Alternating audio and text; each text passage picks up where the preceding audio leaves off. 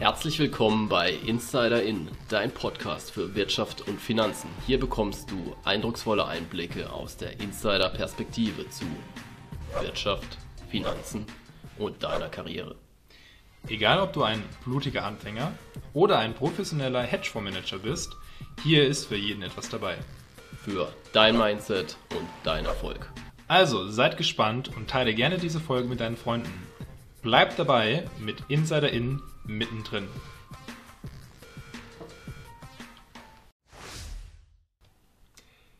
Die heutige Folge wird unterstützt von Lensecured.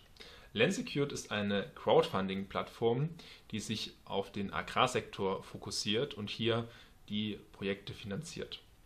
Das Besondere bei Lensecured ist, dass die Finanzierung immer gesichert sind, das heißt ein echter Gegenstandswert dahinter liegt und dass in der Vergangenheit dieser Beleihungswert relativ niedrig war.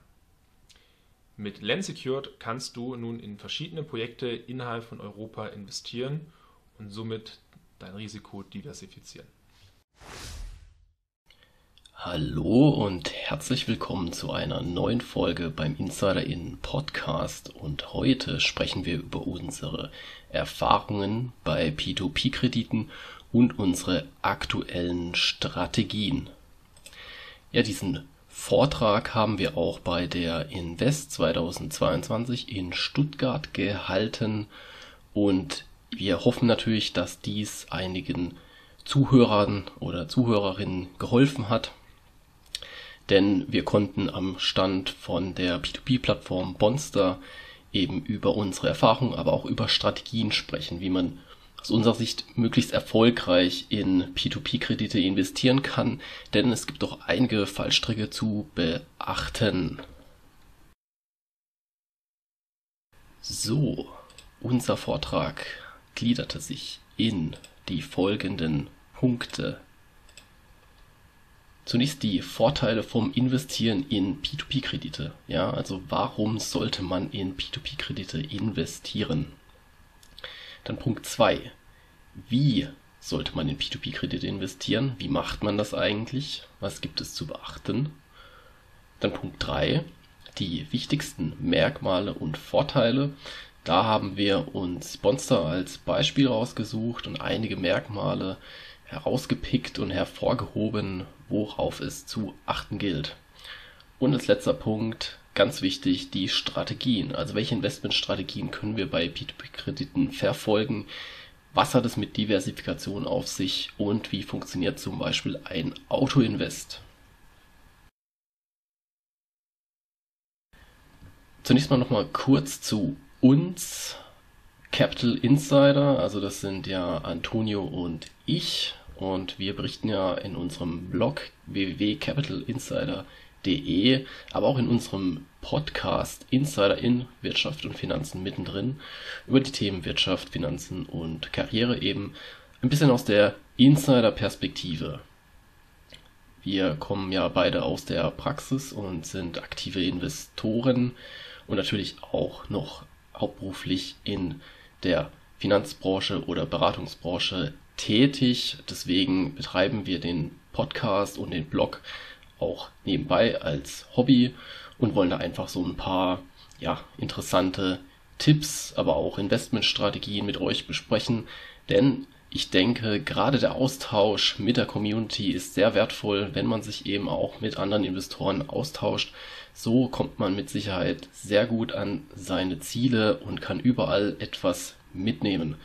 Dabei versuchen wir auch immer, das Risikomanagement im Fokus zu halten. Ja, das heißt, Risikomanagement ist bei uns elementar.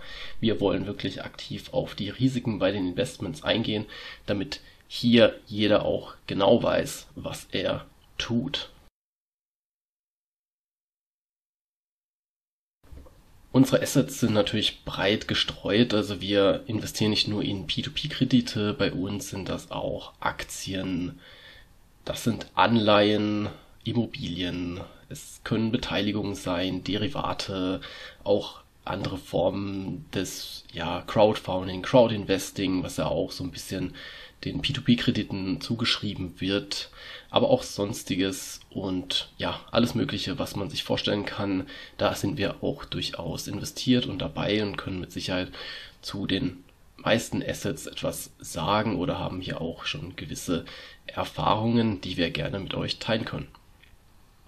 Ja, wie erwähnt, ist das Risikomanagement sehr elementar bei uns. Also wir haben zum Beispiel keine Investitionen in Wirecard, in Groupier, in P&R, in Greensill oder ähnlichem getätigt, weil wir uns auch je nachdem die Anbieter oder Unternehmen vorher anschauen und dann eben unser eigenes Bild machen. Und bei manchen, da sieht das Bild für uns nicht so aus, dass wir sagen, das ist ein Investment. Und bisher ging das auch in der Regel gut. Nichtsdestotrotz gehört es bei jedem Investor dazu und da sollte man niemanden ausnehmen, wer behauptet, er hätte hier eine Ausfallrate von 0% über langfristige, breit gestreute Investments. Ja, da wäre ich kritisch, denn natürlich gibt es auch mal Investments, die ausfallen oder Verluste machen können. Äh, bei einem P2P-Kredit ganz einfach. Da kann natürlich auch mal eine, ein Darlehensanbahner oder auch der Kreditnehmer, wenn es denn keine Rückkaufverpflichtung gibt, ausfallen und dann hat man natürlich auch diesen Ausfall mit zu tragen und da geht es eben dann auch darum, dass dieser nicht zu groß ist. Unsere Ausfallrate, wir haben das mal über alle Assets hinweg versucht darzustellen, da wir alles wirklich ähm, über ein ja, datenbasiertes Modell steuern, unsere, unser Portfolio. Und da sind wir bei einer Ausfallrate von unter 0,5 Prozent. Und das ist sicherlich ganz in Ordnung. Wir sind seit 2014 an der Börse aktiv und seit 2018 investieren wir auch sehr, sehr aktiv in P2P-Kredite und bei Bonster sind wir seit 2020 zum Beispiel investiert. So, dann kommen wir zu den Vorteilen vom Investieren in P2P-Kredite. Ja, zunächst nochmal eine kurze Einleitung, was P2P-Kredite denn sind und an wen diese vergeben werden. Also, P2P-Kredite werden vergeben an Verbraucher und Unternehmen. Da kommt es immer drauf an. Also hier gibt es viele Möglichkeiten, an wen eben diese Kredite vergeben werden und was zeichnet diese Kredite aus. Auf der einen Seite ist das die hohe Verzinsung. Das sind häufig zwischen 6 und 15 Prozent pro Jahr. Bei den Laufzeiten kann es sich um wenige Tage oder Monate bis zu mehreren Jahren handeln. Also hier ist alles denkbar. Und häufig gibt es auch eine Besicherung, die jedoch ganz unterschiedlich aussehen kann. Das kann einmal sein die Rückkaufverpflichtung, dass eben der Darlehensanbahner verpflichtet ist, die überfälligen Kredite nach einer bestimmten Zeit zurückzukaufen. Es können aber auch Immobilien als Sicherheiten sein oder andere Sicherheiten, zum Beispiel Kryptowährungen. Natürlich gibt es auch P2P-Kredite, die keine Sicherung oder Sicherheit besitzen. Hier gab es das zum Beispiel bei Aux Money. Äh, da waren in der Regel keine Sicherheiten vorhanden. Die meisten Plattformen werben aber mit einer gewissen Form von einer Sicherung. Warum sollte man jetzt in P2P-Kredite investieren? Hört sich natürlich auf dem Papier super an, 6 bis 15 Prozent pro Jahr. Ähm, zunächst mal die Sachen, die dafür sprechen. Es ist natürlich eine interessante Diversifikation im Portfolio, denn es gibt kaum Korrelation zum Aktienmarkt zum Beispiel. Wenn die Börse eben stark schwankt, dann hat man hier meistens einen kleinen Gegenpol bei den P2P-Krediten, da hier andere Merkmale ausschlaggebend sind für deren Entwicklung. In der Regel gibt es natürlich einen festen Zins, der festgeschrieben ist und nach einer gewissen Laufzeit eben bezahlt wird. Und es gibt natürlich auch eine große Vielfalt an Investitionsmöglichkeiten. Ja, P2P-Kredite sind nicht gleich P2P-Kredite. Ich hatte es ja eingangs erwähnt. Es kann P2P-Kredite in verschiedenen Ausstellungen geben an Verbraucher, an Unternehmen mit verschiedenen Sicherungen. Also hier gibt es wirklich einen bunten Blumenstrauß an verschiedenen Investitionsmöglichkeiten und das macht es auch durchaus interessant. Dann natürlich auch ganz wichtig ein Disclaimer wie immer keine Anlageberatung und da kommen wir auch zum nächsten Thema, denn P2P-Kredite sind natürlich mit Risiken verbunden und können zum Verlust des eingesetzten Kapitals führen. Genau, denn Rendite kommt ja üblicherweise von Risiko. Das heißt, wenn wir natürlich höhere Zinsen bekommen, kann es natürlich durchaus Ausfallraten geben. Aber dazu später noch mehr. Kommen wir jetzt zum nächsten Punkt. Wie kann ich denn überhaupt in P2P investieren? Also P2P-Plattformen bieten natürlich zahlreiche Möglichkeiten. Ein Beispiel Bonster, wenn man da sich einloggt auf der Webseite und dann sich eben über das Anlagenangebot anschaut, was gibt es denn hier an Krediten, dann sieht man durchaus schon verschiedene Möglichkeiten. Also man sieht da, ich habe mir jetzt äh, einen Screenshot gemacht und da sehe ich zum Beispiel Unternehmerkredite, die vergeben werden von dem Anbieter Asema. Die laufen zum Beispiel 15 Monate oder 5 Monate und haben einen Zinssatz von beispielsweise 10,5 Prozent, werden hier in tschechischen Kronen vergeben und hier gibt es je nachdem dann eben eine Rückkaufgarantie bzw. Verpflichtung natürlich. Das ist eine Verpflichtung und keine Garantie. Das sollte man auch klar betonen. Und ja, da ist jetzt zum Beispiel noch die Möglichkeit, einen Teil davon zu investieren. Ja, das heißt, hier kann ich einen Anteil von diesem gesamten Kredit erwerben, wenn ich jetzt hier beispielsweise 100.000 Euro habe, die an einen Unternehmer vergeben werden, dann kann ich mich jetzt hier beteiligen. Bei Bonster geht das schon ab 5 Euro. Das heißt, ich kann hier einfach sagen, okay, ich möchte gern in diesen einen Kredit 5 Euro investieren, dann habe ich eben einen Anteil und bekomme meinen Zins nach der jeweiligen Laufzeit. Man sieht da zum Beispiel auch Autokredite, die dann vergeben werden, hier zum Beispiel über 24 Monate mit 10%. In Litauen, da könnte ich jetzt zum Beispiel anlegen und sagen, ja, ich finde es gut, das ist mit einem Auto besichert, ähm, gefällt mir, da möchte ich jetzt mal zum Beispiel 10 Euro investieren. Darüber hinaus gibt es natürlich dann auch eben hier Privatkredite, da sehe ich auch gerade einen der wird dann für 35 Tage vergeben mit einem Zinssatz von 14 Prozent, auch mit einer Rückkaufverpflichtung, jetzt richtig gesagt, vergeben und da sind noch 39 Euro frei. Das heißt, ich könnte jetzt hier bis zu 39 Euro investieren. Ich kann aber auch nur 5 oder 10 Euro investieren. Das geht auch.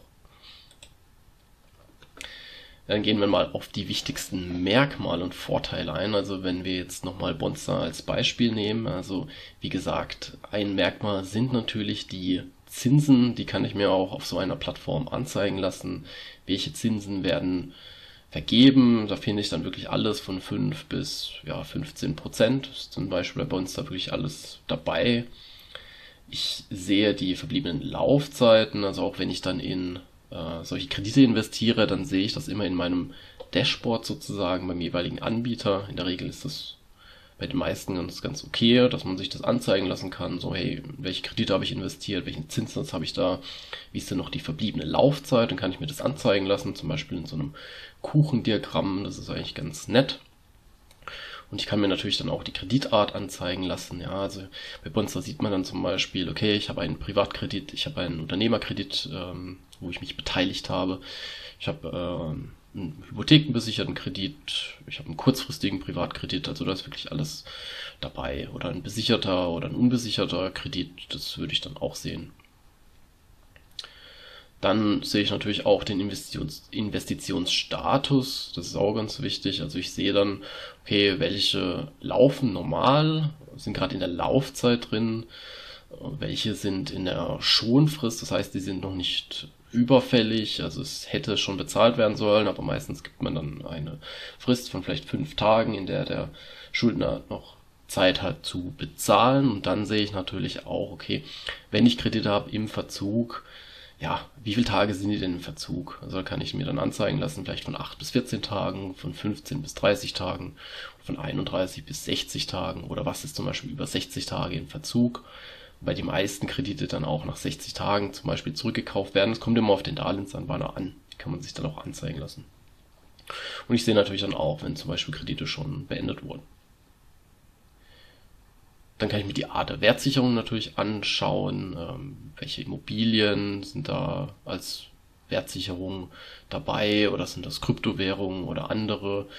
Und die andere Form der Sicherung ist ja quasi diese Rückkaufverpflichtung. Ja, also habe ich welche mit Rückkaufverpflichtung oder nicht, kann ich mir dann auch anzeigen lassen. Das geht auch. So, dann hatte ich es ja schon erwähnt. Darlehensgeber oder Darlehensanbahner, das sind sozusagen die Kreditunternehmen oder Nichtbanken, Kreditgeber, die sozusagen dann äh, Kredite vergeben an Unternehmen, an ja, Privatpersonen. Und da gibt es eben viele verschiedene in verschiedenen Ländern und das kann mir auch anzeigen lassen, welche Darlehensgeber ich dann habe. Die kann ich mir dann auch aussuchen, wenn ich es möchte. Da gehen wir später noch drauf ein beim Autoinvest. Und ich sehe natürlich auch, in welchem Land habe ich jetzt sozusagen die Kredite vergeben oder mich an diesen Krediten beteiligt. Und auch da ist natürlich alles dabei, von Bulgarien über Südafrika, Mexiko, Kolumbien, ja, Kasachstan, Tschechien und so weiter und so fort. Also man sieht da auch, das ist durchaus sehr international, wo ich dann eben investieren kann. Dann gehen wir mal auf die Vorteile ein vom Investieren in P2P. Ich denke, ganz wichtig ist es, wenn wir eben eine Strategie haben, wir müssen uns auch an diese halten und da sieht man hier, denke ich, ganz gut, wie man das machen könnte. Also das ist jetzt wie gesagt nur ein fiktives Beispiel, über das wir nachfolgend sprechen werden. Aber man könnte sich überlegen, und das sagen häufig auch andere ja, Experten oder auch P2P-Blogger, die wirklich sehr tief drin sind, dass man sagt, okay, ein Anteil von 5 bis 10 Prozent des Portfolios ähm, oder des verfügbaren Geldes, das ich gerne investieren möchte, das kann ich in, in P2P investieren ja, und nicht mehr. Also wenn jemand sagt, okay, äh, schaut mal, wie viel ich da in P2P investiert habe, und derjenige dann gar nicht sagt, wie viel das von seinem Gesamtvermögen ausmacht, dann wäre ich da auch vorsichtig, weil das ist dann eigentlich nicht wirklich seriös, denn die, ja, Blogger oder Experten, die sich da wirklich Gedanken machen, da wird man dann häufig eben hören, dass ein Anteil wirklich eher unter 10% liegen sollte bei den P2P-Krediten und ähm, das ist so die erste Basis. Ja. Man sollte natürlich eine gewisse Ausfallrate mit einbeziehen und das heißt, wenn ich jetzt in P2P investiere, dann muss ich auch damit rechnen, dass ein gewisser Anteil ausfallen könnte. Ein Beispiel könnte lauten, okay, ich investiere jetzt in verschiedene P2P-Kredite, habe eine Rendite erstmal von 10%, ja, und dann sollte ich auch mit gewissen Ausfällen rechnen. Sagen wir einfach 5% der erhaltenen Zinsen, da sind Ausfälle dabei, also dass Kredite komplett ausfallen etc. Und dann komme ich zum Beispiel am Ende auf 5%. 5 bis 6% vielleicht, das ist durchaus realistisch. Ähm, so sollte ich dann eher planen. Ja, also das durchaus mit einbeziehen, aber dann äh, läuft es auch ganz, ganz gut, wenn man, wenn man sich an die Regeln hält. Und vor allem ganz wichtig, Streuung über seriöse und etablierte oder etabliertere Plattformen. Das ist auch ganz wichtig. Also die kleinsten P2P-Plattformen, von denen man auch wenig hört oder ja, die auch kein Track Record haben, die erst neu sind, da wäre ich wirklich äh, vorsichtig. Also da würde ich wirklich mal schauen, wie, wie lang sind die auf dem Markt, gibt es da entsprechend ähm, schon genug Informationen, ja, wie viel, wie viel Investoren haben die, wie, wie sind die aufgestellt, in was investieren die, sind Investorengelder getrennt auf der Plattform, ja, also das Beispiel ist Lemonway, wird sowas genutzt, ja, und ja, sind die einfach auch schon eine gewisse Weile auf dem Markt. Natürlich auch wichtig die Diversifikation auf der Plattform, also nicht nur verschiedene P2P-Plattformen, sondern auch auf der Plattform breit streuen. Und da sollte man dann auch natürlich gegebenenfalls ein Auto-Invest nutzen, denn Zeit ist Geld, aber darauf gehen wir gleich nochmal ein, um nochmal auf die große Ebene zu gehen, also den Anteil im Portfolio. Ich habe jetzt mal einfach ein fiktives Beispiel mir rausgesucht, ja, von einem Investor. Da sieht es dann so aus, dass eben 37% in Aktien investiert wurden, 36% in Immobilien, 18% ist in Cash verfügbar, ein gewisser Cash-Anteil kann durchaus Sinn machen. Und in P2P-Kredite wurden dann 9% investiert. Ja, also so kann es zum Beispiel als Muster aussehen. Ist jetzt natürlich nicht allgemeingültig, aber einfach nur um eine gewisse, ein gewisses Feeling dafür zu vermitteln. So, dann geht's um den Auto-Invest und die Diversifikation auf den Plattformen. Also ich habe hier nochmal ein Beispiel von Monster. Also die haben jetzt zum Beispiel gesagt, okay, wir bieten jetzt verschiedene Auto-Invest an mit gewissen vorgefertigten Strategien. Das heißt, ich kann mir natürlich auf einer Plattform jeden Kredit einzeln aussuchen, kann ich machen und mir alles anschauen. Ähm, spricht auch nichts dagegen, ist natürlich zeitintensiv. Ja, und wer sagt, okay, ich will bei kleineren Beträgen mir nicht unbedingt so viel Gedanken machen, für den könnte zum Beispiel dann eben so eine vorgefertigte Strategie etwas sein. Oder ich könnte mir auch selber mein Auto-Invest erstellen, nach gewissen Kriterien, wie ich es gerne hätte. Ja, also das geht auch. Um nochmal bei Monster zu bleiben, gibt es aktuell die diversifizierte Strategie, die ja in circa einen durchschnittlichen Zinssatz von 11,79% verspricht. Konservativ liegt auch etwa auf in dieser Range. Und dann gibt es noch Rendite stark mit 13,6%. Ja, natürlich wird ein höherer Zinssatz versprochen, aber natürlich ist dies auch entsprechend risikoreicher. Ja, und da kann man dann eben gucken, ähm, wie sieht denn mein Risikoappetit aus? Ja, also wie viel, wie viel Risiko möchte ich eingehen? Und ist das schon etwas für mich? Ja, also diese Strategien, die sind dann so definiert, dass es zum Beispiel heißt, okay, maximal 15 Prozent werden nur in Kredite von einem bestimmten Darlehensanbahner investiert, nicht mehr. Ja, es kann natürlich dann auch ein bisschen begrenzt sein, eben nach, nach Ländern oder nach Typ des Kredits und so funktionieren eben diese Strategien. wenn einem das gar nicht zusagt, dann kann ich auch sagen, okay, ich mache das benutzerdefiniert und da kann ich dann wirklich meine eigene, mein Auto, meinen eigenen Autoinvest definieren und mit Kriterien festlegen, bitte investiere automatisch in diese und jene Kredite. Ich kann dann sagen, ich will eine gewisse Laufzeit, länger sollen die nicht laufen. Ich will bestimmte Länder ausschließen oder ich will bestimmte Sicherheiten auf jeden Fall dabei haben. Ich will auf jeden Fall mit Rückkaufverpflichtungen Kredite äh, haben. Ich will maximal einen bestimmten Betrag in äh, Kredite investieren, also zum Beispiel nicht mehr als 10 oder 15 Euro. Und das kann ich dann alles da einstellen. Und so kann ich sozusagen meine Investments, die dann in diese vielen verschiedenen P2P-Kredite laufen, wirklich automatisieren. Natürlich macht es dann auch Sinn, sich das hin und wieder mal anzuschauen und den Autoinvest nachzujustieren. Es kann ja auch sein, dass zum Beispiel neue Darlehensanbahner hinzukommen, ich aber auch nur bestimmte ausgewählt habe, dann kann ich die natürlich je nachdem wieder aufnehmen. Aber ich kann da, wenn ich das mal eingestellt habe, natürlich die Zeit deutlich reduzieren. Das geht durchaus. Und jetzt sage ich nur noch, ja, vielen Dank und viel Spaß beim Investieren. Ja, schreibt gerne in die Kommentare oder kontaktiert uns, wie ihr in P2P investiert, wie ihr momentan aufgestellt seid, was stört euch oder was kann besser werden in der P2P-Branche. Und dann sind wir mal gespannt, was wir hier für Rückmeldungen erhalten. Und ansonsten ja, sehen wir uns bei der nächsten Folge wieder bei Capital Insider. Und wie immer ein kurzer Disclaimer, keine Steuerberatung, keine Anlageberatung. Der Podcast spiegelt lediglich unsere Meinung und die unserer Gäste wider.